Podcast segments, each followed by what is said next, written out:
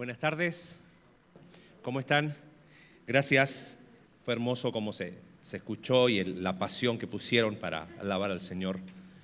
Este, damos gracias a Dios que podemos seguir en esta serie de la clave para un cambio profundo y la verdad estamos tocando temas que no son cómodos, temas que uno dice, ay, esto es, ¿por, por qué no predicamos algo que sea más sencillo, más como ayúdate que yo te ayudaré y algo así, que, que- que- que no sé, que, sea todo en eh, miel sobre hojuelas y todo ondas de amor y paz? Eh, pero no es lo que la escritura nos dice. Vivimos tiempos que han sido dolorosos, ¿estamos de acuerdo con eso? Eh, y no solamente hablo de- del tiempo del COVID para acá. Eh, no sé, el otro día a, mí se, se me apretó el corazón esa, esa imagen del avión en Kabul, ¿se acuerdan cuando pasó todo esto en Afganistán? Y la gente desesperada, eh, estaba dispuesta a cualquier cosa, se aferraba a ese avión con tal de salir y uno dice, wow, yo me quejo de lleno, ¿no? O sea, qué, qué conflictivo. Eh, hay dolor en el mundo en que vivimos. Esa es una realidad. Hay dolor en el mundo en que vivimos. También hay dolor en nuestras vidas. Y es porque hay una realidad. Hemos sido heridos y estamos heridos. Me gustaría hoy hablar de las heridas del corazón. Y para eso tenemos que definir un poco el tema de corazón. Cuando me refiero a corazón, eh, me refiero al centro de la vida donde están nuestras emociones, nuestros pensamientos, el, el concepto de Antiguo Testamento, el corazón era el centro de la persona. Cuando hablamos de heridas del corazón, entonces estamos hablando de- del dolor que afecta al alma, ¿no? ¿Quién no ha sentido, claro, dolor físico, sabemos lo que es, pero ese dolor que, que está acá, ¿no? Que uno dice a veces esos días que lo, lo tiene aquí, ¿no? De alguna manera tenemos que hablar de eso porque la escritura nos habla de eso. ¿De dónde viene el dolor del corazón? Primero, vivimos en un mundo caído. Fíjate rápidamente en Génesis capítulo 3. Hay algo que sucede desde el Edén. Alex nos hablaba el domingo pasado de cómo las dinámicas que ocurrieron cuando el hombre cayó, el hombre las sigue arrastrando hasta el día de hoy. Ahora es interesante, cuando Adán y Eva pecan, fíjate, dice, a la mujer le dice, multiplicaré tus dolores. Al hombre se le dice, ahora vas a trabajar y ganarás el pan con el sudor de tu frente. Vas a enfrentar a una tierra que te va a, a generar dolor. Obviamente el dolor no, estaba, no era parte del, del diseño plan original. Vino a causa de pecado. Entonces, negar que hay dolor es decir, el libro de Génesis es una mentira. ¿Te das cuenta o no? En segundo lugar, no solamente hay dolor del corazón porque vivimos en un mundo caído, sino que hay personas que nos han herido y nosotros también hemos herido a otros. Es una realidad, ¿correcto? La verdad es que hemos herido a unos y hemos sido heridos por otros. Y además nos hemos herido a nosotros mismos. Sin ánimo de ser absoluto, me gustaría que, como que tratemos de encuadrar esto y- y que podamos ubicarnos en esto. Esto no es una categoría absoluta, simplemente es ordenar un poco. Si podemos colocar el primer cuadro, Jesse. Puede ser que hayas causado dolor, como puede ser que hayas recibido dolor. Ahora, la realidad es que estás en ambas. has causado dolor y has recibido dolor. ¿Ok? Eso es parte de lo que la escritura enseña. Si tú lo niegas, estás yendo en contra de las escrituras. Y ahora quiero mostrarte algo más. Ahora, puede ser, hay personas que han causado dolor a otros, pero lo niegan. No, yo no, no, no nunca he dañado a nadie. No, porque yo nunca maté. ¿Viste? Pero estamos hablando de eso, estamos hablando de, lastimar. Si la Biblia dice que hay hombres cuyas palabras son como golpes de espada, ah, no, pero en, en mi caso no, yo nunca ofendí a nadie. Causaste dolor a alguien. Negarlo es ser indiferente a eso. Ahora, hay algunos que cuando causan un dolor a alguien, se ven a sí mismos como lo peor. Ay, no, sí, yo soy lo peor del universo. Sí, no, no. Mira, ¿sabes qué? Prefiero no tener amigos porque a todos los amigos los lastimo, a todas las personas daño y es como que se ven a sí mismos como personas fracasadas. Abrazan, el, causaron tanto daño que se ven a sí mismos como si yo soy el malo. En la película de la vida yo soy el malo y soy el villano y, como que la autoconmiseración viene. Eso está, está mal. Ahora, ante el dolor recibido, hay gente que también lo minimiza. No, yo no, nunca tuve un problema, nunca tuve nada. Todo fue, todo bien. Y eso es vivir una vida muy superficial. Hay otros que ante el dolor recibido se victimizan. Y hacen del dolor recibido la esencia de su vida. Y sí, yo mal y mal. Cualquiera de esos, y puede que uno esté en los cuatro lugares. Ojo, esta categoría no es absoluta, simplemente estoy tratando de entender las dinámicas en el mundo en que vivimos, donde en el mundo caído dañamos a otros y, y somos dañados por otros y nos dañamos a nosotros mismos. Cuando yo coloco esto, digo, evidentemente, quien es indiferente eh, está categorizando mal el dolor, lo minimiza. No, yo nunca he hecho nada malo, no. ¿Para qué tanto? O sea, dañar, dañar así como mucho, ¿no? O otros lo maximizan, lo ponen en la balanza y es como que... Oh. Entonces, el dolor mal categorizado es donde viene el problema. Ahora, eso tiene un problema más profundo, porque termina afectando nuestras emociones y eso hace que la balanza haga que mis emociones dañadas haga que mis pensamientos racionales no piense con claridad. Ya sea que me vea a mí mismo como víctima o como un fracaso o que niego el, daño que he hecho a otros, mis emociones dañadas hacen que mi forma de pensar racional se vea afectado. A mí me preocupa de sobremanera las personas que no quieren hablar de este tema. Que dices, oye, ¿por qué no predicamos de otros temas que sea más, hablemos de la alegría de vivir y todo, ¿viste? Pero es la realidad de la escritura. Lo bueno que esto siempre termina con una buena noticia, que es la noticia del Evangelio. Me preocupa que hay personas que no quieren hablar del dolor. Es más, me preocupa porque usan la Biblia para no hablarlo. Y te dicen, bueno, Pablo escribió 2 Corintios 5, 17, de modo que si alguno está en Cristo, nueva criatura es, las cosas viejas que pasaron todas son hechas nuevas. No tengo más problemas. No tengo más dolor. No hay heridas. El problema con eso es que eso es algo... Ah, mira, a ver si me, cachas a dónde voy. ¿Tú dirías que Jesús es un mentiroso? ¿Dirías eso? Sí, Jesús es un mentiroso. ¿Lo dirías? Yo creo que no. Jesús dijo en Juan capítulo 16, verso 33, eh, eh, escribe ahí y les dice a sus discípulos, en el mundo van a tener aflicciones. En el mundo van a afrontar aflicciones. Aflicciones es sinónimo de qué? De dolor. No dice en el mundo van a tener aflicciones hasta que crean en mí. Jesús lo está hablando. Jesús no dice van a tener aflicciones, pero de modo que cuando después estén en Cristo, no, van a tener aflicción. Pero confíen porque yo he vencido.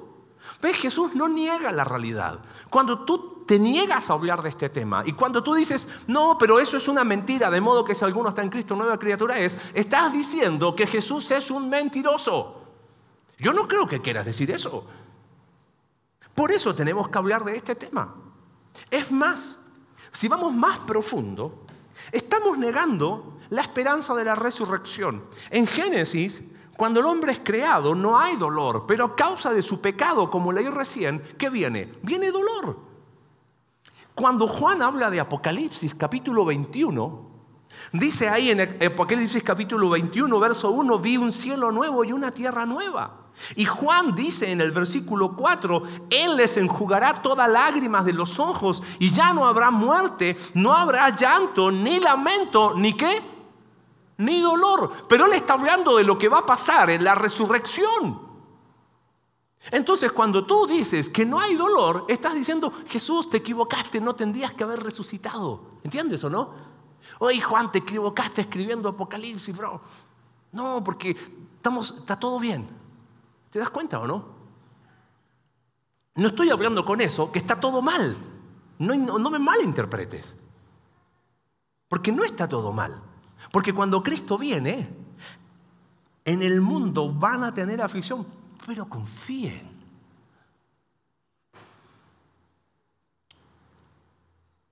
Si el dolor mal categorizado nos lleva a esos cuatro que vimos recién, acá está la propuesta que quiero hacerte en esta tarde.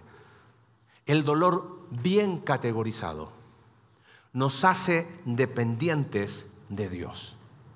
El dolor bien categorizado nos hace dependientes de Dios. Hago una analogía que voy a usar hacia el final trabajo en el área de salud. Y cuando atiendo pacientes, un paciente no me dice, oye, eh, no me duele nada, pero ¿por qué no me checas un poquito? No, la mayoría de los pacientes acuden a algún profesional de la salud porque tienen qué? Un dolor. ¿Ves? El dolor desde ese punto de vista no es algo negativo porque es lo que te impulsa a buscar qué? Ayuda. El dolor bien categorizado te va a ser dependiente del médico del alma, Dios. Pero si tú sigues siendo superficial con el tema del dolor, o sigues viéndote a ti mismo como víctima, o sigues viéndote a ti mismo como un fracaso, vas a seguir arrastrando el dolor, vas a seguir hiriendo a otros, vas a seguir siendo herido por otros, te vas a seguir lastimando a ti mismo. Cintia hizo algo precioso allá afuera, no sé si lo has visto cada vez que entras. Está el logo de la iglesia y está nuestra misión como iglesia viviendo en comunidades sinceras que encuentran su identidad en Cristo. Vamos a machacar tanto con eso que vas a terminar odiando esa frase. Ese es el corazón para la iglesia. ¿Qué soñamos? Soñamos con vivir en una comunidad sincera, que es capaz de categorizar correctamente su dolor, porque esa es la forma en que el Evangelio brilla. Cuando yo digo que está todo bien y me quedo en la superficie, estoy diciendo el Evangelio no sirve de nada. Yo no creo que ese sea el corazón de cada uno de los que estamos acá. Entonces, me gustaría perfilar a través de algunos hombres de Dios y mujeres de Dios cómo categorizaron su dolor. Vamos al primero, y obviamente no tengo tiempo de ver en detalle cada uno, pero ustedes saben mucho de Biblia, y si no, siempre el día domingo hay una buena invitación. ¿Qué hago? lee las historias que vamos a mencionar hoy. Vamos a ver varias. El primero que quiero que perfilemos es José. Conoces la vida de José, ¿correcto? José fue vendido por quién?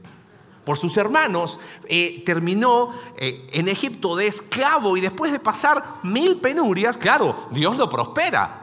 Qué lindo. ¿Quién aparece en escena? Los hermanos de ahí de José. Y claro que hay un dolor recibido, pero diríamos que la reacción que tuvo José fue dentro de todo una buena reacción, ¿correcto? Si, mostramos el cuadro así rapidito, lo vamos a ver varias veces, no se preocupen. Allá está José. José recibió dolor, pero tuvo una buena reacción. Ahora quiero que me pongas atención aquí. Vamos a Génesis capítulo 50. Porque José, eh, no tengo el tiempo de verlo, pero José no es que vio a sus hermanos y se tiró arriba de ellos como rockstar. ¡Hey, bro! ¡Qué bueno que los veo! José luchó. José que sí, que no, que ahí está y que puso la copa. José está luchando. Cuando hemos sido afectados por otros, heridos por otros, nadie va en automático, sí, tranquilo, yo te perdono porque yo soy Jesús. No, hay una lucha natural. Pero diríamos que la reacción de José fue dentro de todo una buena reacción. Lo interesante es lo que pasa ahora. José, mueren sus hermanos, perdón, muere su papá, y los han pasado años ya. Muere su papá, y fíjate en, Génesis capítulo 50, versículo 15, ah, muere su padre, ya están en Egipto, ya fueron restaurados, ya están todos miel sobre hojuelas. Pero ¿qué sucede? Al reflexionar sobre la muerte de su padre, los hermanos de José concluyeron, tal vez José nos guarde rencor y ahora quiera vengarse de todo el mal que le hicimos. Entonces le mandaron a decir, antes de morir tu padre dejó estas instrucciones, díganle a José que perdone, por favor, la terrible maldad que sus hermanos cometieron contra él. Así que, por favor, perdona la maldad de los siervos del Dios de tu padre. Y aquí lo que me encanta, porque no sé si captaste la historia, murió el padre de José, los hermanos todavía se sienten perseguidos han pasado años y dicen, ahora sí, este José se va a desquitar de nosotros. Ay, José, perdónanos. Mira la reacción de José. Cuando José escuchó estas palabras, verso 17, ¿qué pasó? Tranquilo, bro, está todo bien. No fue nada lo que hicieron. ¿Dijo eso? No dijo, no, ¿sabes qué? Esto está buenísimo, no te preocupes. Todavía me acuerdo cuando me vendieron. Ah, fue chido, ¿no? Sí, no te preocupes, no fue nada. Sí, estuvo bueno, Potifar, no, hombre, yo me río de eso. ¿Dijo eso, José? ¿Qué dice el texto bíblico? Que se echó a llorar. ¿Por qué? Porque cuando has recibido dolor, el error es minimizarlo. José nunca se vio a sí mismo como víctima. Es más, mira lo que dijo José. Se echó a llorar y luego sus hermanos se presentaron ante él y los hermanos le dijeron, somos tus esclavos. Y José les dijo, no tengan miedo. ¿Puedo acaso tomar el lugar de Dios? Es verdad que ustedes pensaron hacerme mal. José nunca minimizó lo recibido. José nunca le llamó por otro nombre. José nunca dijo, no, hombre, no fue nada. Te quiero colocar acá un ejemplo. Cuando hemos sido heridos, tú dices, a lo mejor tuviste una buena reacción, yo lo perdoné. Pero de repente pasa el tiempo y vuelve a aparecer esa situación. Es el caso que estamos viendo. Ya había pasado años, ya se supone que estaba todo y los hermanos vienen y hablan con José y José se pone a llorar. Ah, no, seguramente le cayó un, polvo ahí, le cayó tierrita a los ojos. Se puso a llorar, ¿por qué? Mira, mírame acá un segundo. Vamos a suponer que yo tengo acá una herida abierta. ¿Ok? Y de este lado tengo una cicatriz. Si yo tengo una herida abierta, yo no voy por la vida diciendo, ay, mira mi herida. Bueno, eso vamos a ver lo que es lo que hizo Noemí. Pero por lo general, si tú quieres tocarme la herida, ¿yo qué voy a hacer? Voy a sacar el brazo, ¿correcto? No quiero que la, que la me duele. Pero de este lado tengo una cicatriz. ¿Duele una cicatriz? Bueno, algún, pero cicatriz es una herida que ya cerró. Puede que cuando yo vea una cicatriz, me caiga una lagrimita del recuerdo de la historia que esa cicatriz cuenta pero no duele como una herida, ¿correcto? ¿Qué piensas que tenía José? ¿Una herida abierta o una cicatriz? Yo creo que tenía una cicatriz. Ahora, eh, hay gente que, que, hace de esas cicatrices su, hola, ¿cómo estás? Soy Marcelo, tengo una cicatriz, mira, mira lo que viví. No, no se trata de eso. Se trata de no minimizarlo. Los hermanos dijeron, José, perdónanos. Ya habían pasado cuántos años? Muchos cuando has sido lastimado y a lo mejor tu reacción inicial fue buena, no minimices eso con el tiempo. Sí, ¿saben qué? Ustedes hicieron mal. Voy a colocar un ejemplo. Perdón, Salvador, te tocó, el primer servicio fue Lalo, ¿ok? Así que ahora te toca a ti. Vamos a poner un ejemplo que eh, Salvador me ha ofendido y, me lastimó con lo que hizo y yo le perdoné y tuve una buena reacción inicialmente, ¿Qué sería una buena conversación? Salva, sí, me lastimó lo que hiciste, sabes que te he perdonado, pero sigo aprendiendo. Quiero decirte que no quiero que cada vez que nos veamos hablemos del mismo tema. Ya pasó, pero tampoco vamos a hacer como que nada existió. Vamos a tener una conversación honesta sobre el tema. A ver si son tan honestos como los del primer servicio. ¿Es común eso en nuestro país, tener conversaciones así de honestas? No. ¿Y sabes lo que pasa? Terminamos colocando nuestros hábitos culturales por sobre la escritura. Terminamos colocando nuestra forma de crianza por sobre la escritura. Terminamos colocando nuestra forma de pensar por sobre la escritura. José tuvo una conversación honesta, no minimizó. Y tuvo una buena reacción inicial, pero hay que mantenerla en el tiempo. Porque el perdón no es algo histórico, es algo dinámico, constantemente tengo que estar, sí Señor, yo he perdonado eso. Bueno, pongámonos en el segundo caso. Has recibido dolor, pero tu reacción, en vez de esto, fue una herida que todavía no cicatriza. ¿Sabes quién vivió así? Noemí vivió así. ¿Te acuerdas la historia de Noemí? Si no te acuerdas, hoy puedes buscar en Spotify, en el canal de la iglesia, cuatro domingos estuvimos hablando de Ruth, ¿no? Amor en tiempos de jueces se llamó esa serie. Eh, la historia está en el libro de Ruth. Noemí se fue de Belén junto a su esposo, y si quieres buscar ahí el libro de Ruth, solamente para leer un par de pasajes, se fue de Belén a Moab y, y estando ahí murió su esposo y murieron sus dos hijos. Entonces Noemí está adolorida, amargada. Y le dice, mira lo que le dice a, sus nueras que quieren ir con ella. Ruth capítulo 1. Dice, vuelvan a casa, hijas mías, verso 12. Verso 13. No, hijas mías, mi amargura es mayor que la de ustedes. La mano del Señor se ha levantado contra mí. Y ya saben la historia, Ruth dice, no, yo voy a ir contigo, Orfa se va, pero Ruth, la nuera ahí consentida, se fue con su suegra. Y vuelven a Belén. Y están entrando en Belén y mira lo que decía la gente. Apenas llegaron hubo gran conmoción en todo el pueblo a causa de ella. Claro, vuelve la viuda, la que se murió su esposo y que se murieron sus hijos. En cultura judía eso era ser una maldita, ¿entiendes? Oh, llegó así como, como si fuese una leprosa. Hubo una conmoción. Y mira lo que, lo que dice ahí el texto. ¿No es esta Noemí? Se preguntaban las mujeres del pueblo. Verso 20. Ya no me llamen Noemí, repuso ella. Llámenme Mara. Mara significa amargura. Porque el Todopoderoso ha colmado mi vida de amargura. Me fui con las manos llenas, pero el Señor me ha hecho volver sin nada. ¿Por qué me llama Noemí si me ha afligido el Señor? Si me ha hecho desdichada el Todopoderoso. ¿Qué dirías? ¿Noemí tenía una cicatriz o tenía una herida? ¿Qué tenía Noemí? Una herida abierta, estaba sangrando. ¿Qué me dice Noemí? Yo estoy amargada. Si mira, Dios se enojó conmigo. Quizás has sido herido por otros.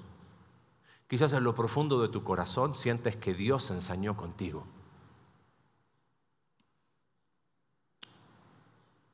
¿Qué hacer?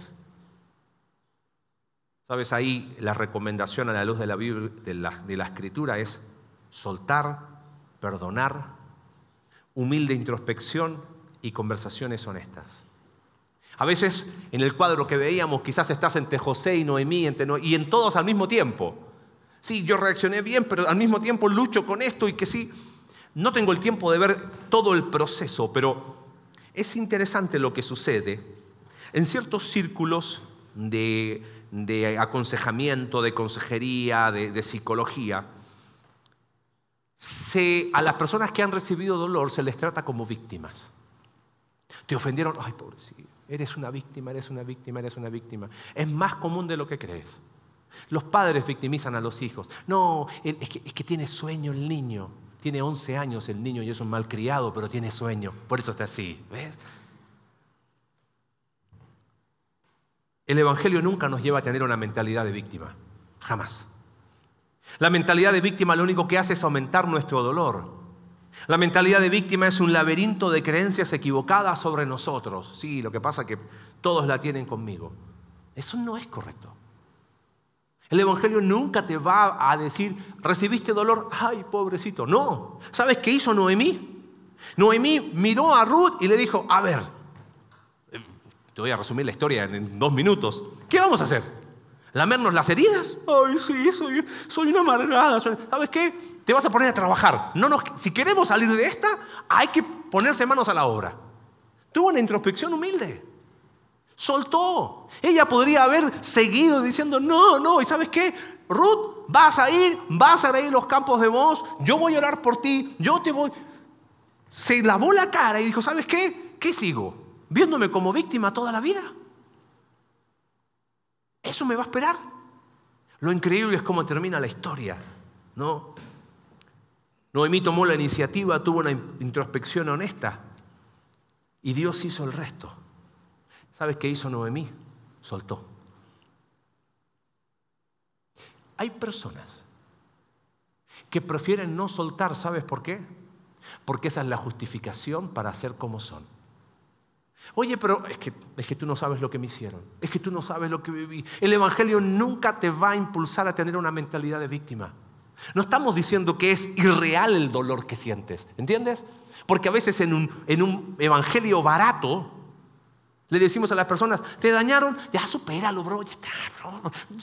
De modo que si alguno está en Cristo, ¿qué, qué peligro minimizar el dolor del otro. ¿Te dañaron? Sí. Ok, ¿sabes qué? Aunque duela, el Evangelio jamás te va a llevar a verte como una víctima.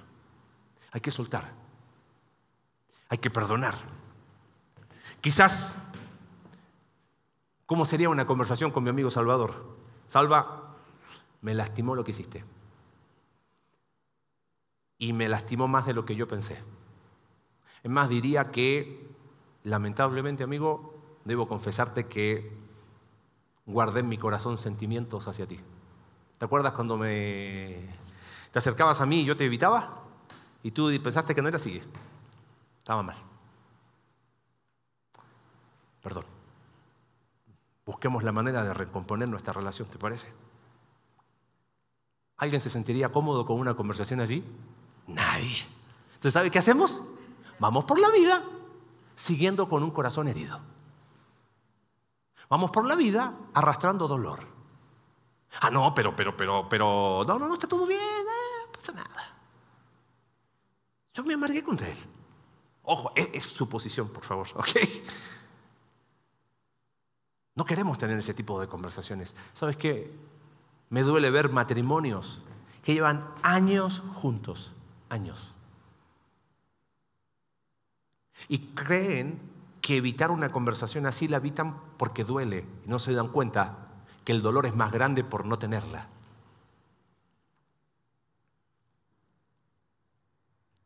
Solamente el Evangelio que nos hace estar sanos toma lugar cuando yo reconozco que hay dolor en mi corazón.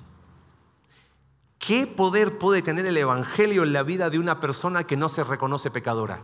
Pues ninguno. ¿De qué manera podemos estar sanos emocionalmente si no nos reconocemos heridos?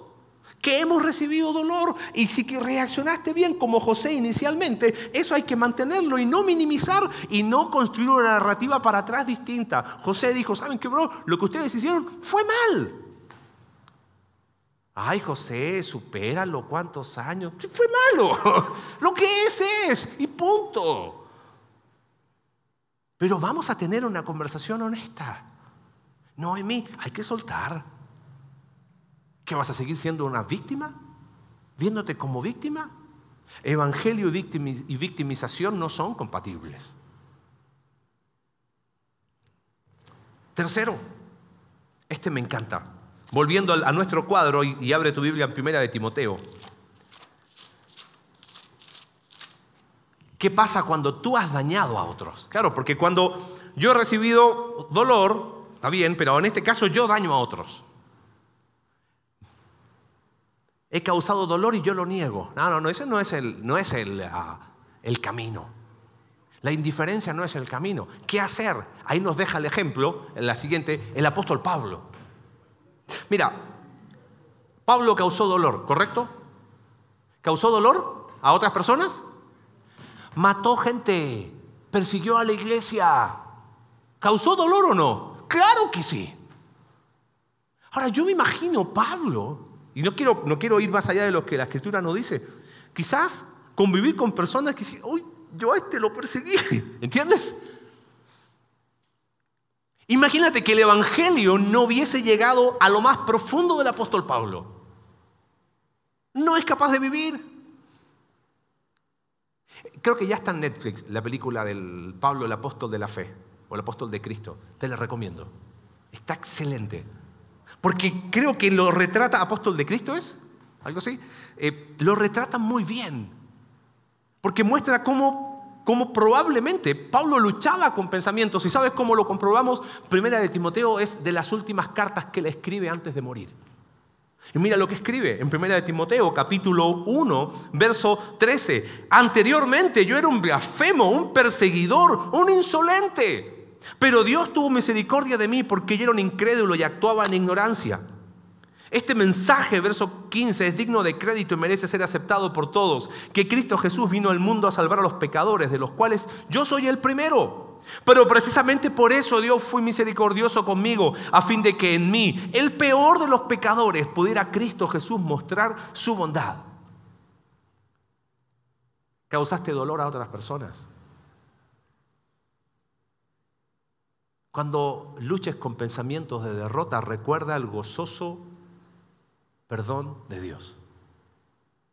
Es interesante que quien escribió este texto es el mismo que escribió que de modo que si alguno está en Cristo, nueva criatura es. O Pablo tenía esquizofrenia, esquizofrenia espiritual, o era bipolar, o realmente él puso las cosas como correspondía.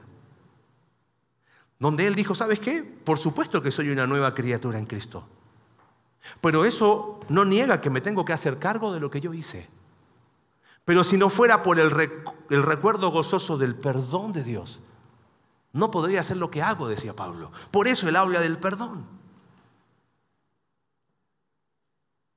es necesario siempre tener el recuerdo gozoso del perdón de Dios.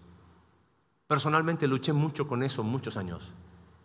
Porque decía, no, yo soy una porquería. Y sí, claro que lo soy. Pero nuestro pecado no es más grande que el perdón de Cristo.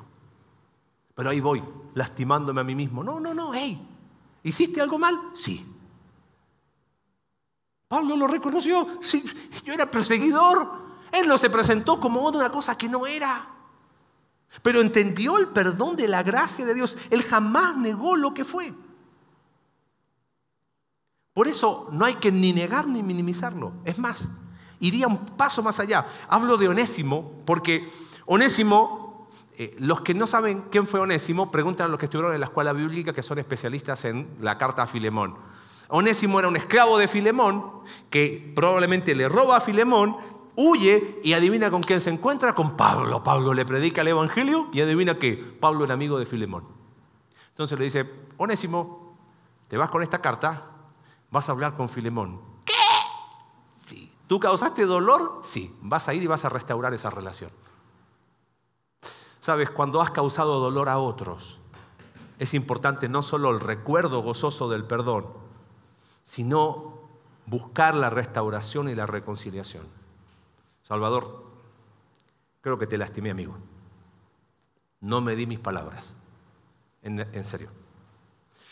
No hubo dolo, no hubo premeditación. No es que dije, ah, ¿sabes qué? Voy a lastimar a Salvador porque, oh, me cae bien mal. No, ¿sabes qué? Fui necio, fui imprudente, fui impulsivo, fui inmaduro. Perdón, amigo, te lastimé. Reconozco que estuve mal y te pido que me des la oportunidad de recomponer nuestra relación. Pregunta, ¿es cómodo una conversación así? No. ¿Es necesaria? Sí. Pero nosotros preferimos comodidad antes que necesidad. Esa sería una charla. Cuando has dañado a otros y a lo mejor tuviste una buena reacción, porque mira lo que hacemos. No, yo ya le pedí perdón a Dios y si Dios me perdonó, no tengo que andar pidiendo perdón a las personas que lastimé. No, no, no. Oh, Dios ya me perdonó. Es más, voy a hacer una oración de perdón. Te pido, Dios, por todas las personas que ofendí en toda mi vida desde niño hasta las que no me di cuenta. En el nombre de Jesús, amén. Listo. ¿Ves? Pedí perdón hasta por aquellas cosas que ni siquiera me había dado cuenta. No, eso no es ser honesto. Porque Pablo no le dijo a Onésimo, a ver, Onésimo, haz una oración de perdón y, de restauración así por, todo, por mí por todos mis compañeros. Anda y habla con Filemón y golpea la puerta de su casa, sí, la casa donde tú robaste. Uy, menos mal que Pablo no nació en nuestro país, ¿no? Porque si no hubiese estado en el horno. Cuando hemos lastimado a otros, tenemos que hacernos cargo. Y tenemos que tener esa transparencia de decir, ¿sabes qué, hermano mío? Perdón.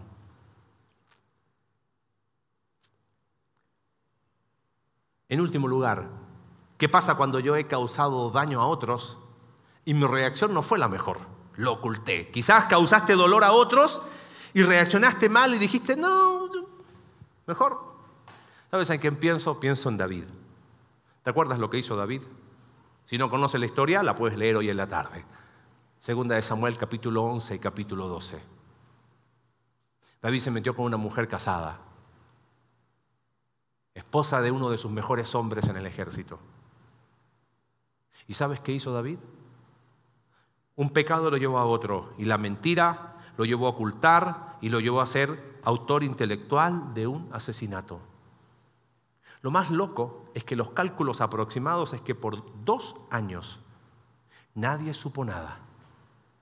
Es más, si te acuerdas cuando vimos la, serie de, David, eh, David era un héroe.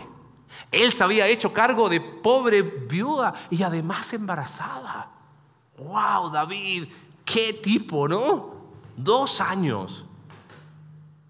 Él había causado un dolor grandísimo a ese hombre, que lo llevó a la muerte. Pero él, hasta que llegó Natán.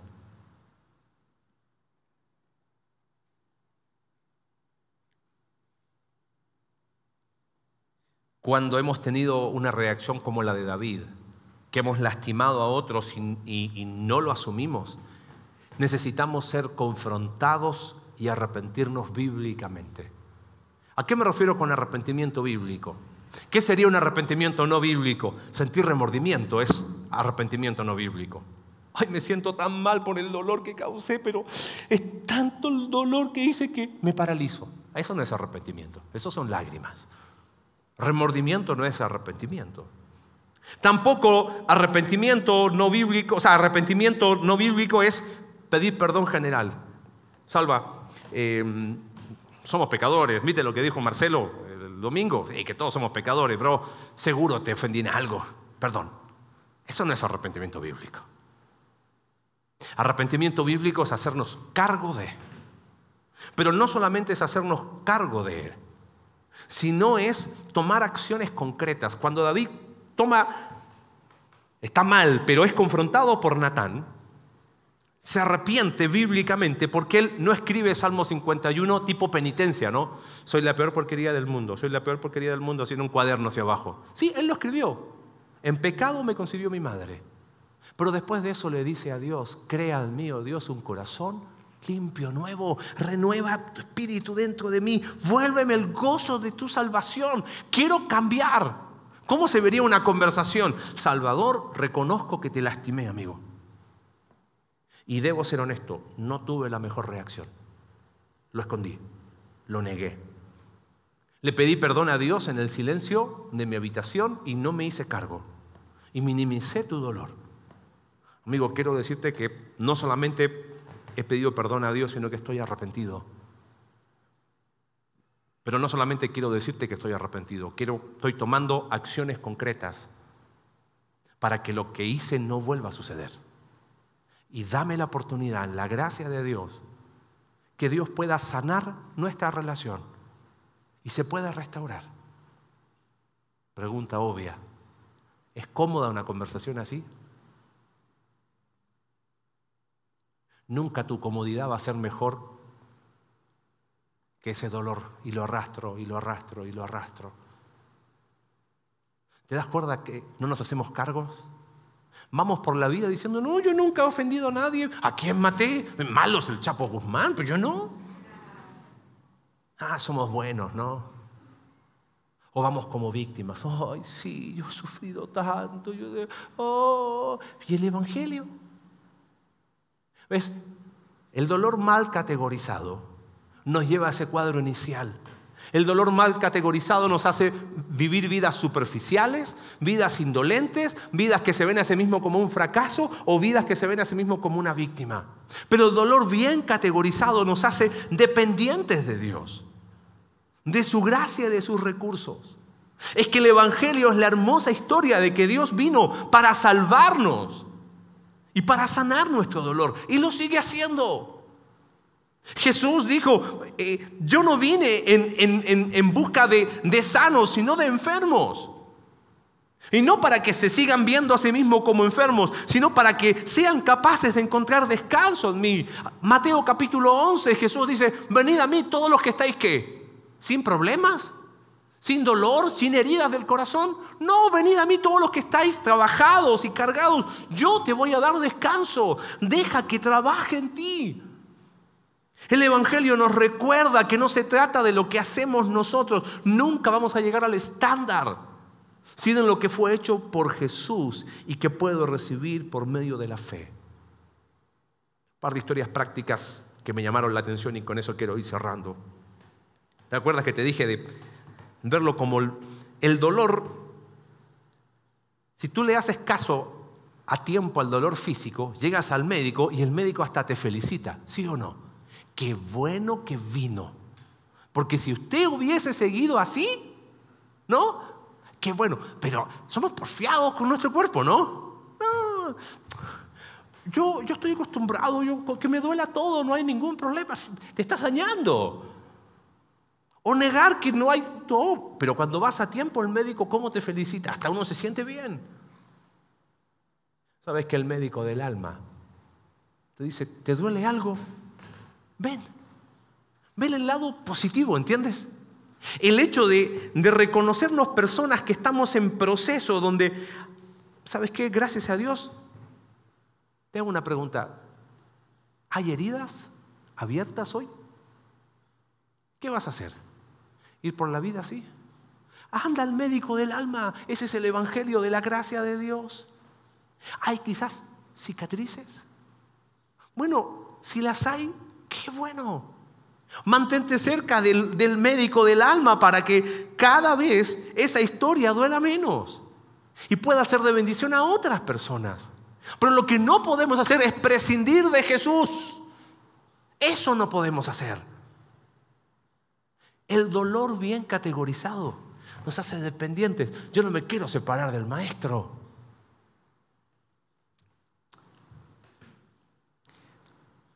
Identificar el origen de nuestro dolor, te dije, no es una invitación a tener una mentalidad de víctima, sino de ser específico en aplicar los recursos de la gracia de Dios. Hoy vamos a dejar ahí en el Facebook de la iglesia y también en el WhatsApp del grupo de difusión de la iglesia un inventario de las heridas del corazón.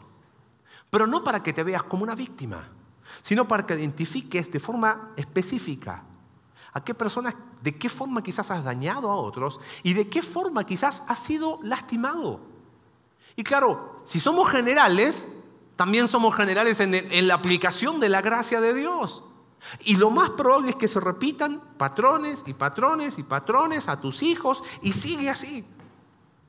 Es lo que vamos a hablar en los grupos conexión, pero queremos abrirlo a toda la iglesia. Quizás no te das cuenta que esas heridas mm, y ese dolor del corazón no hablado está afectando la forma en que te relaciones con personas a tu entorno. Mi oración es ser una iglesia tan sana que seamos personas que no neguemos nuestro dolor ni que nos victimicemos, sino que el dolor bien categorizado nos haga dependientes de Dios. ¿Sabes? Dos historias que me llamaron mucho la atención. Hablo, saben que mi chamba es hablar, y hablo con personas que no son de la iglesia necesariamente y a veces te buscan y, oye, sé de usted, sí. Hablé con alguien que está por tomar una decisión pero en su cosmovisión, en sus creencias, tomar esa decisión para esa persona es eh, no ir al cielo.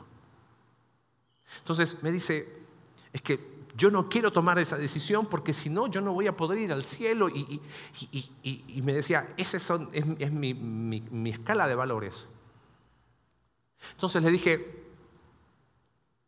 el problema es que hagas lo que hagas, nunca vas a llegar al estándar de Dios. El Evangelio no se trata de, ah, compenso mis malas obras con buenas obras. Hay gente que trata de hacer eso. Ha hecho tantas cosas malas. Voy a la iglesia el domingo para ponerme en fila. Mira, ¿ves? Qué religiosos que somos. Ah, voy a, y, además voy a cantar y, y voy a ofrendar. Porque ya con eso ya como que la balanza ya se inclina. Y le dije, nunca vas a alcanzar el estándar. Por eso el Evangelio se trata de lo que Jesús hizo por ti, para que tú puedas creer y puedas encontrar en Dios. ¿Sabes? Cuando empecé a decirle eso, esa persona empezó a llorar. Lloraba, lloraba, lloraba. Esa persona obviamente por las decisiones que está tomando está muy lastimado, muy herido. Lloraba, lloraba, lloraba. Y le decía, no tienes que alcanzar ningún estándar, no tienes que hacer ninguna obra para compensar tus malas obras. todo tu pecado lo cargó Cristo en la cruz y el Evangelio se trata de la gracia de Dios acá para todo aquel que cree. Lloraba, lloraba y no paraba de llorar. Era, era evidente el rostro de dolor. Pero hasta ahí llegó. Yo pensaba, ¿Quién va al médico? No, mejor no me voy.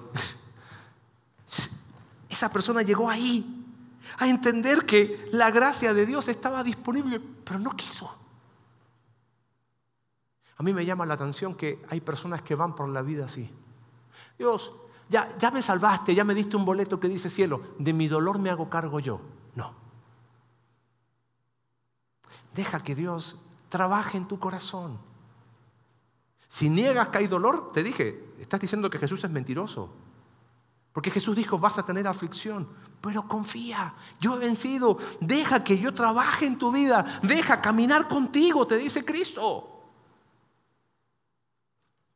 Cuando uno empieza a experimentar la gracia de Dios que nos permite estar sanos, podemos ser instrumentos para ayudar a otros. Hace unos días recibí un mensaje que me, me animó tanto. Conozco la vida de esta persona y es una vida de alguien que ha sido dañado y que dañó también. Y por años vivió las consecuencias de eso, hasta que el Evangelio llegó a su vida y empezó el proceso de no solamente de decir en Cristo soy un hijo de Dios, como leíamos en 1 de Juan capítulo 3, pero todavía no se ha manifestado de, de estar sano. Y esa persona me escribió algo y me dijo, han pasado años desde que yo conocí a Cristo. Y por mi trabajo escucho a diario historias de personas rotas. Y recuerdo cómo llegué yo a los pies de Cristo.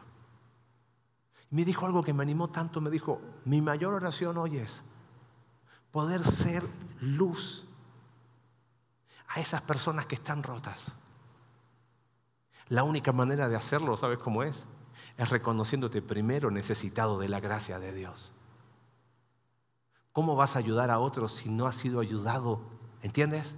Si no has reconocido la necesidad de la gracia de Dios. Y esta persona me dice, mi mayor oración es poder ser usado por Dios, aunque sea un poquito, para mostrar gracia. Y le dije, sabes, eres más usado de lo que tú crees, porque has reconocido la necesidad de la gracia de Dios en tu vida. Esa es la manera de ser una comunidad sana que encuentra su identidad en Cristo. Hablamos de dolor del corazón no para mentalidad de víctima. Hablamos de dolor del corazón no para decir soy un fracaso. No negamos la realidad del dolor del corazón porque vamos a seguir lastimando a otros. Es porque donde hay oscuridades, donde más brilla la luz del Evangelio. Deja que el Señor toque aún aquellas áreas que quizás te has negado a hablar por años. Empecemos a trabajar en ser una comunidad sana, que vive su identidad en Cristo de una forma sincera. ¿Te animas? Gracias Dios por tu palabra en esta mañana. Padre, gracias porque tu palabra siempre pone las cosas en la categoría correcta. Quizás, Señor, hay personas acá que han categorizado mal su dolor y viven una vida superficial o indiferente al dolor causado hacia otros o con mentalidad de víctima o de fracaso. Gracias porque tu palabra nos muestra ejemplos de que es posible poner en la balanza de forma correcta nuestro dolor y ser capaces de no minimizarlo como lo hizo José, de no hacer de eso nuestra identidad como lo hizo Noemí, que fue capaz de soltar y salir de donde estaba de ser capaz de mirar el daño causado y abrazar tu perdón como lo hizo Pablo y aún como Onésimo hizo, fue capaz de restaurar y buscar la reconciliación. Y ayúdanos, Señor, a no mantenernos como David por tanto tiempo, sino tener el arrepentimiento que él tuvo y tenerlo antes de que las consecuencias sean más grandes.